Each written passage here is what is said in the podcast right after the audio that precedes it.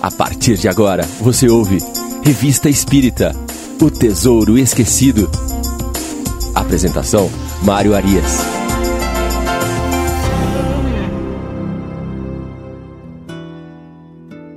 Olá, amigo ouvinte da Rádio Idefran. Estamos de volta com o programa Revista Espírita O Tesouro Esquecido. Nosso programa de hoje, programa de número 43, inicia a nossa viagem pelo ano de 1858, no fascículo de dezembro. Kardec dedicaria quase todo o mês de dezembro para falar a respeito das aparições espirituais e também dos médiums que eram capazes de testemunhar estas aparições. Os primeiros três artigos vão tratar desse tema. O primeiro artigo chama-se Aparições. Ele vai fazer uma contextualização, ele vai fazer uma preparação para o segundo artigo, que vai tratar de Adrien, um médium vidente. E depois ele conclui esta questão da vidência, inicialmente ali, com um relato de um fato de um espírito que se apresenta, se percebe no seu próprio funeral. Vamos ao primeiro artigo, então, chamado Aparições.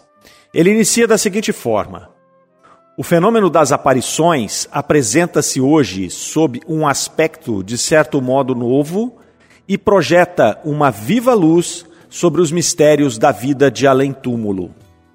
Antes de abordar os estranhos fatos que vamos relatar, julgamo-nos obrigados a reiterar, completando-as, as explicações dadas anterior, anteriormente. Não se deve perder de vista que durante a vida o espírito está unido ao corpo por uma substância semimaterial, que constitui um primeiro envoltório, o qual designamos como perispírito. Tem, pois, o espírito dois envoltórios, um grosseiro, pesado e destrutível, o corpo, outro etéreo, vaporoso, indestrutível, o perispírito. A morte não é mais que a destruição do envoltório grosseiro, é a roupa usada que abandonamos. O envoltório semimaterial persiste e constitui, por assim dizer, um novo corpo para o espírito. Aqui nós vemos então Kardec reapresentar o conceito de perispírito, que ele havia tratado longamente no Livro dos Espíritos, de 1857, e ele usa este artifício para instruir aqueles que chegavam na doutrina naquele momento e também para contextualizar os fatos que ele iria apresentar nos dois artigos que viriam posteriormente. Então ele vem trazer que o perispírito nada mais é do que um envoltório da alma e que ele funciona ali como um intermediário entre o espírito e a matéria. Propõe se não seria o perispírito uma criação fantástica da imaginação. Ele mesmo vem responder que não, porque foram os próprios espíritos que o revelaram. Então, o perispírito não foi uma criação de Kardec para poder justificar os fatos que ele observava os próprios espíritos trouxeram esta informação. E ele poderia ainda ser constatado, o perispírito, pelos sentidos, uma vez que ele pode ser visto e pode ser tocado. É exatamente o que Kardec vai tratar nos próximos artigos desta revista de dezembro. Disse que apenas a denominação se deveu a Kardec, a denominação perispírito, mas que os próprios espíritos adotaram essa denominação nas comunicações. Então, o que acontece? Os espíritos se apresentam, vão conversando, começando a trazer as informações para Kardec, explicam a respeito deste corpo semimaterial, que é o um intermediário entre espírito e matéria. Kardec denomina o perispírito e segue a partir daí esta denominação sendo usada e como nós usamos até hoje, não só por nós encarnados, mas pelos próprios espíritos comunicantes. E aí mais um trecho do artigo. Por sua natureza e em estado normal, o perispírito é para nós invisível, mas pode sofrer modificações que o tornem perceptível à visão, tanto por uma espécie de condensação como por uma mudança na disposição molecular. É então que nos aparece sob uma forma vaporosa. A condensação, dizíamos nós, pode ser tal que o perispírito adquira as propriedades de um corpo sólido e tangível. Um pouco à frente. Esses diferentes estados do perispírito são produto da vontade do espírito, não de uma causa física exterior. Traz-nos aqui então informações importantes esse trecho do artigo.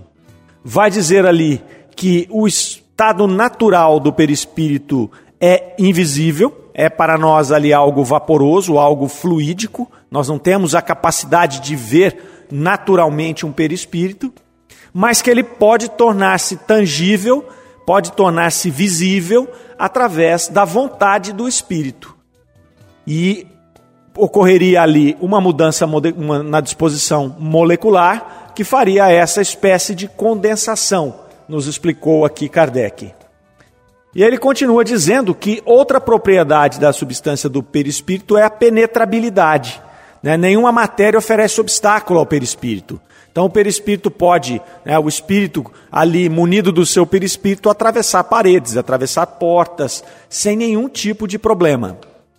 Outra questão abordada por Kardec aqui, nesse artigo no início, é que o espírito pode dar as aparências variadas ao perispírito conforme a sua vontade. E ele pode ali aparecer como ele era na vida anterior, como ele era em uma outra vida, pode aparecer com a, a, forma de um animal, de uma chama, enfim, através da vontade, o espírito molda o seu perispírito para tornar-se visível ou tangível aos médiums ou às pessoas que ele deseja é, se apresentar. Nós temos aqui que observar, fazer uma parte, é, dizendo que o perispírito ele pode tornar-se tangível a ponto de qualquer pessoa poder tocá-lo. Não só os médiums videntes que têm essa capacidade né, de enxergar os espíritos, de enxergar os seus perispíritos. Dependendo de situações muito especiais, a que nós chamamos de fenômenos de efeitos físicos, o espírito pode tornar o seu perispírito visível para toda uma plateia. Normalmente os espíritos, eles aparecem sob forma humana. Kardec vai dizer aqui que os bons, eles têm uma forma mais bela e mais regular, enquanto que os inferiores normalmente se apresentam com uma feição mais rude e mais animalizada. Esses espíritos podem aparecer tanto em, durante o sono, para nós, como em vigília. Então há casos em que eles aparecem ali à luz do dia sem problema nenhum. Ele vai citar um caso aqui de uma jovem senhora que ela via no seu quarto entrarem e saírem pessoas o tempo todo. É, e no começo ela ficava muito espantada com aquilo, ela não conhecia o fenômeno. E depois que ela conheceu o Espiritismo, que ela entendeu os conceitos que estavam por trás dessas aparições, ela se tranquilizou e ela passou a manter um contato com esses espíritos que se faziam visíveis para ela ali, sem nenhum tipo de constrangimento. Até que um dia, conta aqui o artigo, que ela viu o próprio irmão. O irmão morava na Califórnia e ele veio e se materializou para ela ali e ela pôde enxergar o espírito do seu irmão. Kardec explica aqui que esse é um fenômeno tranquilo, onde os vivos podem aparecer, eles podem é, materializar o seu perispírito em outra localidade. E aí, no quarto artigo de dezembro, Kardec vai falar sobre a bicorporidade é muito importante, é muito interessante, nós vamos passar por ele no momento adequado. E aí, depois de citar este fato aqui desta senhora, ele vai falar do senhor Home. Nós já citamos aqui em nosso programa ah, os fenômenos de efeitos físicos trazidos pelo senhor Home, que era um grande médium de efeito físico daquela época. E no caso do senhor Home, a, a materialização é, do perispírito era tão tão forte que as pessoas podiam tocar. Normalmente ele materializava, né, através dos, da, das suas propriedades mediúnicas, né, o espírito materializava partes de um corpo. Então era uma mão, era um pé. Então no caso das mãos, por exemplo, as pessoas podiam tocar aquelas mãos, essas mãos beliscavam as pessoas. Então era um fenômeno extremamente é, material, era um fenômeno realmente muito evidente ali. E aí Kardec vai encerrando essa primeira parte, esse primeiro artigo, em que ele faz um preâmbulo para o segundo, que seria o artigo chamado Adrien, o médium vidente.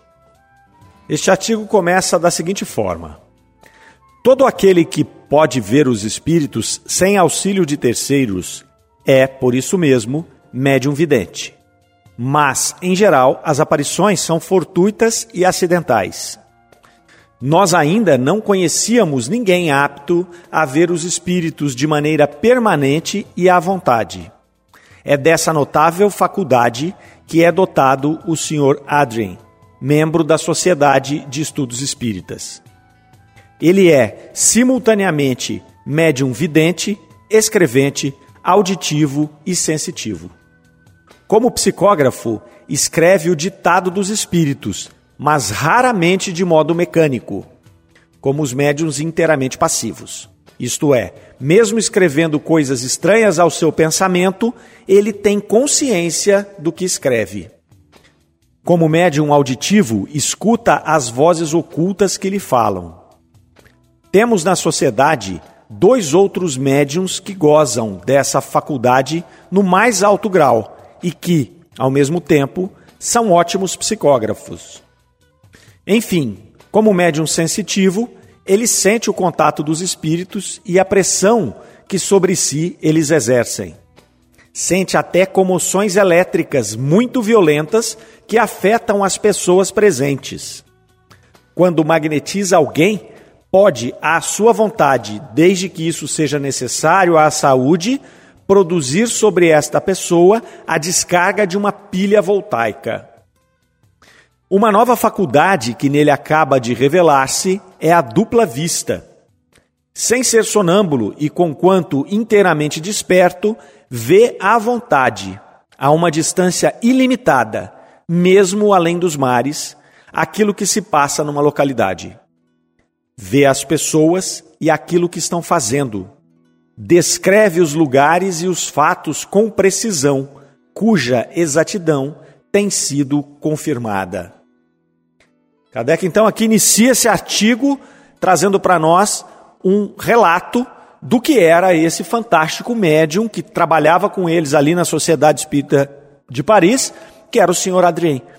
Ele tinha várias faculdades mediúnicas ao mesmo tempo. Então ele era psicógrafo, é, é, ele era é, é, é psicofônico, ele, ele depois passou a ser vidente, então ele tinha a, essa possibilidade de magnetizar as pessoas, então tinha um poder fluídico muito grande. Então, de fato, era uma pessoa que auxiliou muito o trabalho de Kardec e daqueles que estavam ali fazendo seus estudos. Ele vai falar aí, continuando falar do médium Adrien, ele coloca ali de que forma que eles poderiam provar que ele estava vendo os espíritos, né? Porque esse sempre era uma, é, era sempre essa uma discussão. Ah, tá bom, você está dizendo que está vendo os espíritos, mas como é que nós podemos saber se você está vendo mesmo? Se isso não é coisa da sua imaginação. Então aqui Kardec vai dizer o que acontecia. Ele muitas vezes ele descrevia uma pessoa, um espírito que ele estava vendo, né, é, para uma pessoa que estava ali na plateia ou que estava na reunião com eles. É, o, o Adrien nunca tinha visto aquela pessoa e ele descrevia com exatidão aquele indivíduo para a pessoa que o conhecia, um parente ou alguém dessa forma ali. Então ele fazia desta pessoa um retrato notável ali. E o interessante que Kardec vem pontuar aqui é que ele não via somente nas reuniões espíritas o espírito que era evocado. Normalmente se evocava alguém, então evocava ali o avô de uma pessoa que estava na, na, na, na reunião. Ele descrevia esse espírito e a pessoa confirmava: não, isso que você está me descrevendo é de fato o meu avô. Mas o interessante que pontua aqui é que ele não via só esta pessoa, ele via toda a plateia que estava lá. Então haviam muitos espíritos que estavam acompanhando aquela reunião, da mesma forma que hoje a gente tem relatos aí nas nossas reuniões mediúnicas, né, dos videntes que ali estão, que existem vários espíritos participando de uma reunião, né, espíritos ali que estão por simpatia, outros que estão trabalhando, e aqueles que estão, que estão ali sendo evocados ou que estão sendo aí tratados, né, no nosso caso das reuniões aí de desobsessão. E ele também, o senhor Adrien, ele desenvolveu tanto esta faculdade mediúnica que ele passou a ver esses espíritos nas ruas, na sua casa. Então ele caminhava pela rua, ele estava vendo ali aquela multidão né, de desencarnados que, que está aqui à nossa volta, né, como o livro dos Espíritos já nos colocou com muita propriedade. Né, os Espíritos estão aqui povoando o nosso planeta, a nossa cidade, a nossa casa, tem vários deles aqui né, convivendo conosco, a gente não pode vê-los. Neste caso, esse médium desenvolveu esta faculdade. Nós temos aqui o exemplo, um, um exemplo famoso no Brasil, que é o médium Divaldo Pereira Franco, ele relata também que, sobretudo nos, no, nos primórdios ali da sua faculdade mediúnica, ele via os espíritos com uma clareza né, que ele muitas vezes não sabia quem era encarnado quem era desencarnado.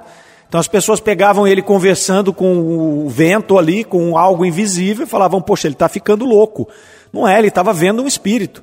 Né? Para quem assistiu o filme é, que conta a vida deste médium, tem uma cena pitoresca lá interessante que ele começa a trabalhar numa repartição pública e ele se levantava para conversar com as pessoas do balcão e os seus colegas do lado começavam a rir, falavam que ele está falando com quem? Não tem ninguém ali.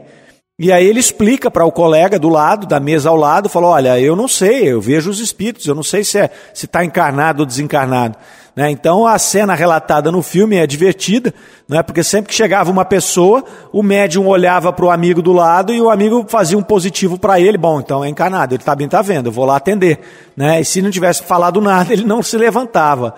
Então é interessante essa esta colocação aqui é, na revista Espírita, porque a gente pode hoje verificar casos né, contemporâneos que apresentam esta mesma possibilidade, essa mesma faculdade de se ver esses espíritos.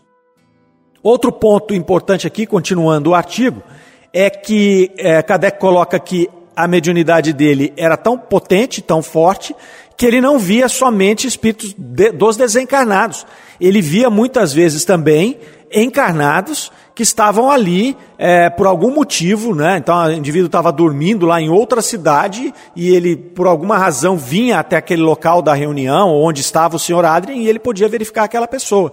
É por isso que ele comenta lá no início do artigo que ele podia ver coisas além mar, ilimitadas. Né? Então, às vezes, ele está vendo alguma coisa que ou o espírito dele se transporta para lá do médium e ele tem essa visão lá, na, lá em Portugal, por exemplo, ou um indivíduo que está lá em Portugal, no nosso exemplo, ele vem, né, o seu espírito vem aqui até onde está o médium e ele se faz visível.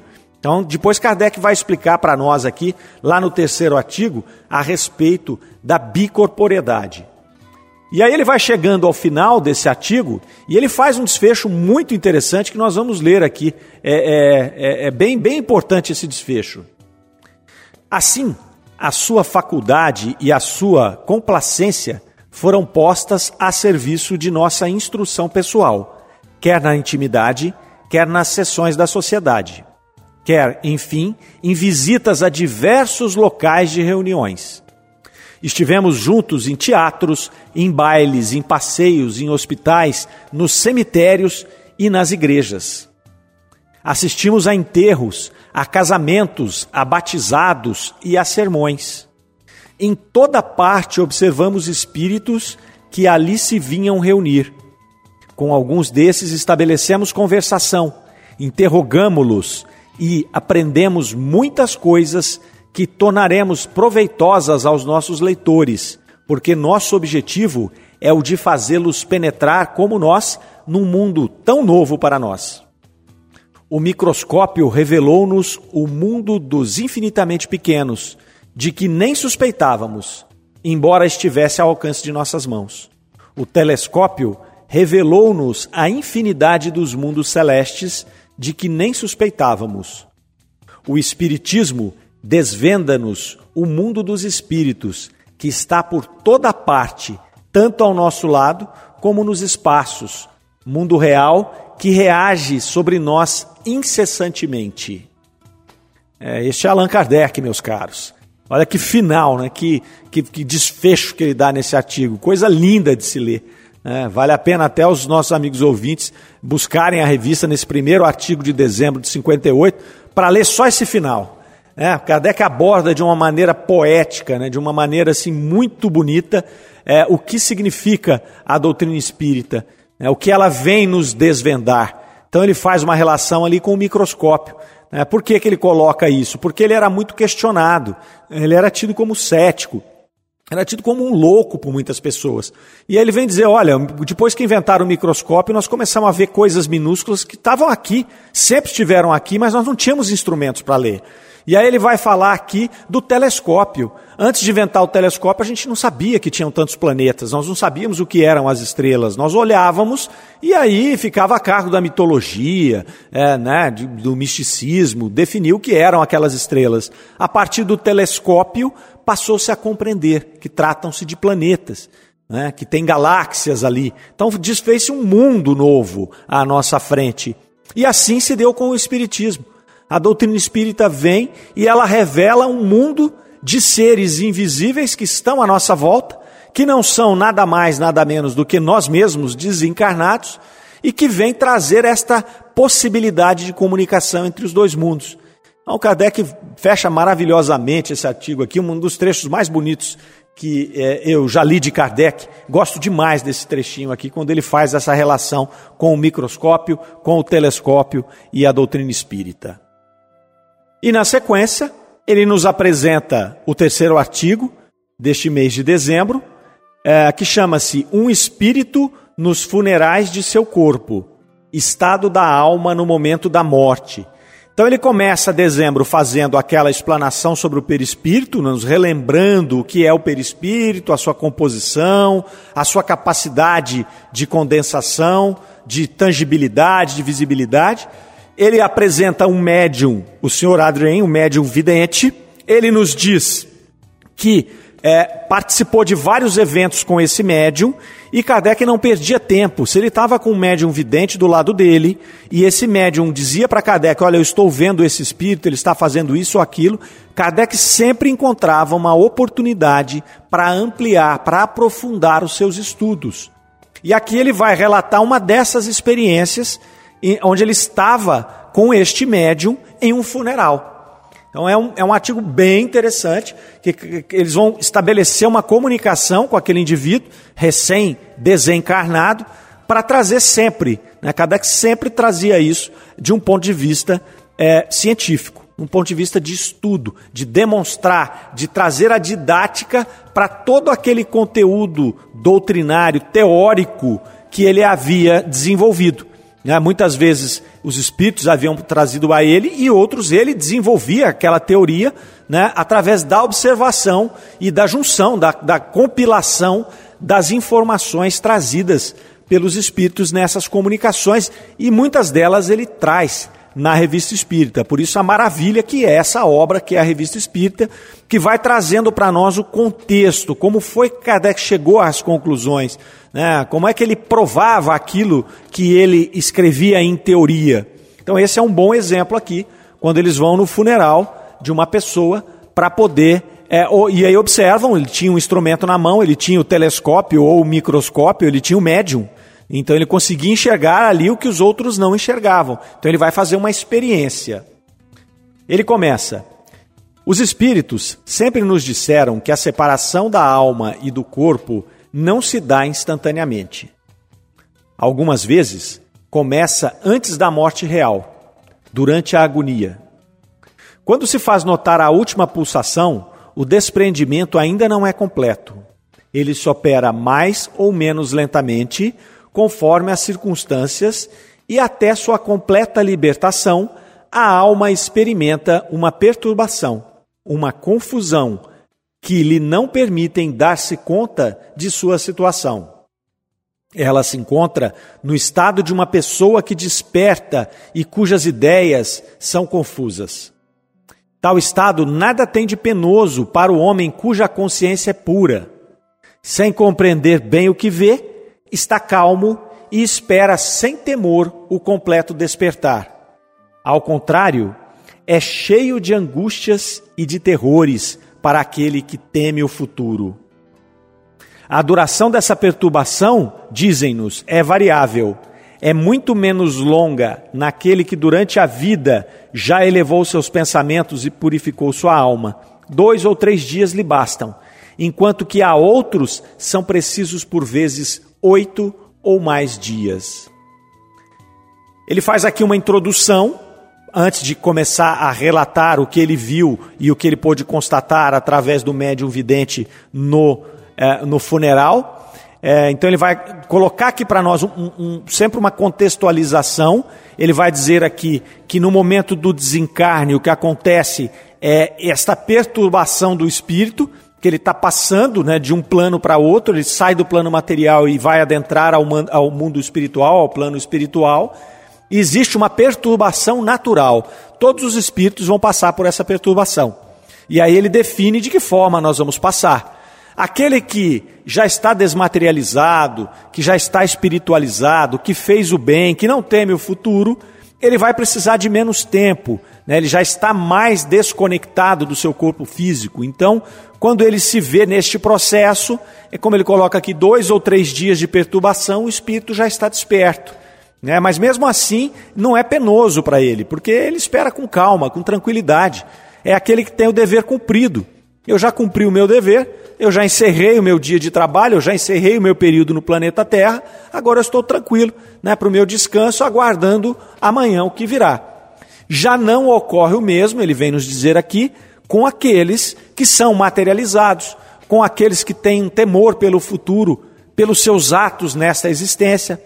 A estes, a perturbação é mais duradoura e ela é mais penosa porque ele não consegue esperar com aquela tranquilidade, com aquela calma daqueles que já estão num processo de desmaterialização e de espiritualização mais avançado.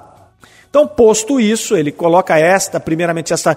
É, são poucas linhas, mas de uma profundidade enorme, trazendo ali né, a parte teórica dessa separação, e aí ele vai nos contar o que aconteceu lá no funeral. O senhor X acabava de ser vitimado por um ataque de apoplexia. Algumas horas depois de sua morte, o senhor Adrien, um de seus amigos, achava-se na câmara mortuária com a esposa do defunto. Ele viu distintamente o espírito andar em todas as direções, olhar alternativamente para o seu corpo e para as pessoas presentes, e depois sentar-se numa poltrona tinha exatamente a mesma aparência de quando vivo. Vestia-se do mesmo jeito, sobrecasaca preta e calças pretas. Estava com as mãos nos bolsos e parecia desconfiado. Então, ele já faz um relato aqui que o senhor Adrien pôde ver né, esse espírito nesse processo de perturbação, sem saber o que estava acontecendo. Né? Então ele olhava ali, ele via a esposa, ele via o corpo dele, né, já sem vida, e ele olhava ali e ficava naquela, poxa, eu estou vivo, eu estou morto, o que está acontecendo aqui? Né? É uma perturbação natural. Imagine, ainda mais no caso dele, que ele teve um ataque, né? Não foi uma coisa que ele teve uma doença, que o seu espírito teve tempo de preparar o desencarne. Não vamos imaginar, estou aqui falando com vocês, de repente eu, pumba, caio duro, tive um infarto.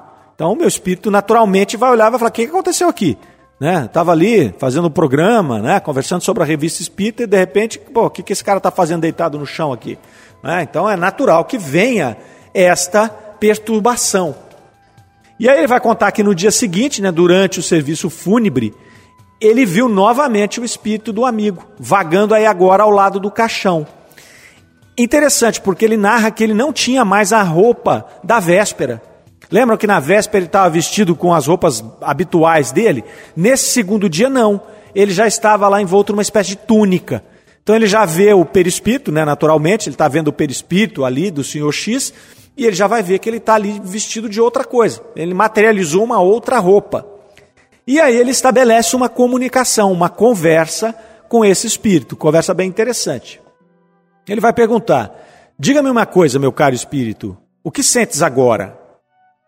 E ele responde: conforto e sofrimento. Não compreendo isso. Sinto que estou vivendo a minha verdadeira vida, entretanto vejo meu corpo ali nesse caixão. Apalpo-me e não me sinto. Contudo, sinto que vivo, sinto que existo. Serei então dois seres? Deixe-me sair desse pesadelo, desta noite. E aí o Adrien pergunta: Deverás ficar muito tempo assim? E ele responde: Não, graças a Deus, sinto que despertarei em breve.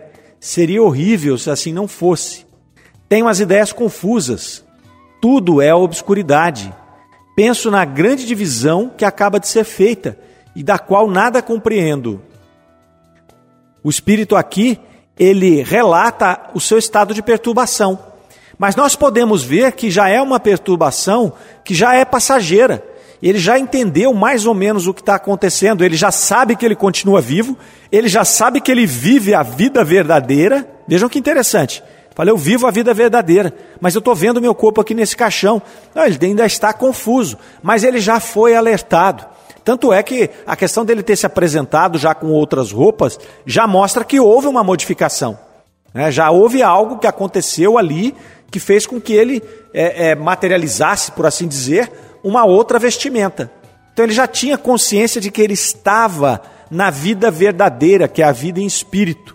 Né? Porque nós às vezes confundimos. Nós nos apegamos tanto à matéria e nós chegamos a acreditar que a nossa vida é essa, é a material.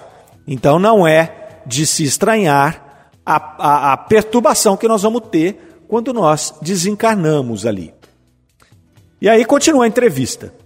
Que efeito lhe produziu a morte? A morte? Eu não estou morto, meu filho, você se engana. Eu me levantava e de repente fui atingido pela escuridão que me desceu sobre os olhos.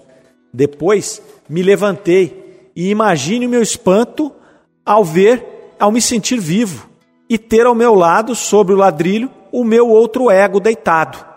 Minhas ideias estavam confusas, eu estava me recompondo, mas não conseguia. E aí ele diz para o Adrien: Você me ajuda a destinchar minhas ideias, você me faz um grande bem. Então, essa conversação foi muito interessante. Aqui nós estamos tratando com um espírito que já tinha um certo desprendimento, ele já tinha ali uma condição de entender o que estava acontecendo. É por isso que é tão importante o estudo da doutrina espírita. Né, o exame que nós podemos fazer desses casos, da teoria que Kardec nos colocou, né, desta verdadeira relação entre o plano material e espiritual, da nossa verdadeira condição de espíritos, né, que uma vez desencarnados voltaremos para a, o mundo que é nosso, para a nossa verdadeira casa, porque isso tudo vai servir de arsenal para quando chegar o nosso momento. Se nós tivermos isso bem enraizado em nós, em nosso espírito, no momento do nosso desencarne, esse período de perturbação, ele vai ser compreendido por nós. Nós vamos ter a teoria, nós vamos ter os exemplos, e ao desencarnar, nós vamos dizer: Poxa vida, não, aconteceu, eu já desencarnei. E aí você já vai estar desperto, já vai estar preparado, inclusive para receber auxílio. Porque às vezes essa perturbação é tão grande que o espírito desencarnado, ele se fecha tanto nessa perturbação que ele não consegue receber auxílio dos espíritos protetores, dos espíritos amigos que estão do lado dele. É óbvio que uma consciência tranquila vai ajudar 95%, não é? Mas o entendimento já nos ajuda outro tanto. E aí Kardec fecha o artigo com a seguinte observação: este relato está de acordo com tudo quanto havíamos observado sobre o fenômeno da separação da alma. Confirma, em circunstâncias muito especiais, esta verdade. Após a morte, o espírito ainda está presente. Acreditamos ter diante de nós apenas um corpo inerte, ao passo que ele vê e entende tudo quanto se passa ao seu redor. Penetra o pensamento dos assistentes e vê que entre si e eles a única diferença é a visibilidade e a invisibilidade. As lágrimas de crocodilo dos ávidos herdeiros não o abalam. Quantas decepções devem os espíritos experimentar nesse momento? Ele aproveita o finalzinho do artigo para dar uma espetada, né? Para lembrar a gente o seguinte: olha, quando você for lá no velório, entenda que o espírito desse indivíduo que está deitado aqui, ele está aqui, ele está acompanhando esse processo. Por isso que ele brinca ali as lágrimas de crocodilo dos herdeiros, né? Então, os herdeiros estão ali, né, chorando ali em volta do caixão, mas já estão pensando na, na, na, na herança, né? Já estão pensando como é que vão dividir os bens, né? Muitos outros estão dando graças a Deus do indivíduo ter morrido. E nós estamos ali sendo observados por aquele espírito que, mesmo no processo de confusão, está acompanhando, né? Está acompanhando o desenrolar daqueles fatos. Então, Kardec começa de forma magistral o mês de dezembro de 1858. É, nós vamos fechando por aqui, após esses três artigos analisados, e a semana que vem nós estaremos de volta para dar sequência né, no estudo do mês de dezembro de 58 e esperamos contar com a presença de todos vocês. Que vocês tenham uma excelente semana, se cuidem, fiquem com Deus. Até a próxima. Você ouviu Revista Espírita O Tesouro Esquecido.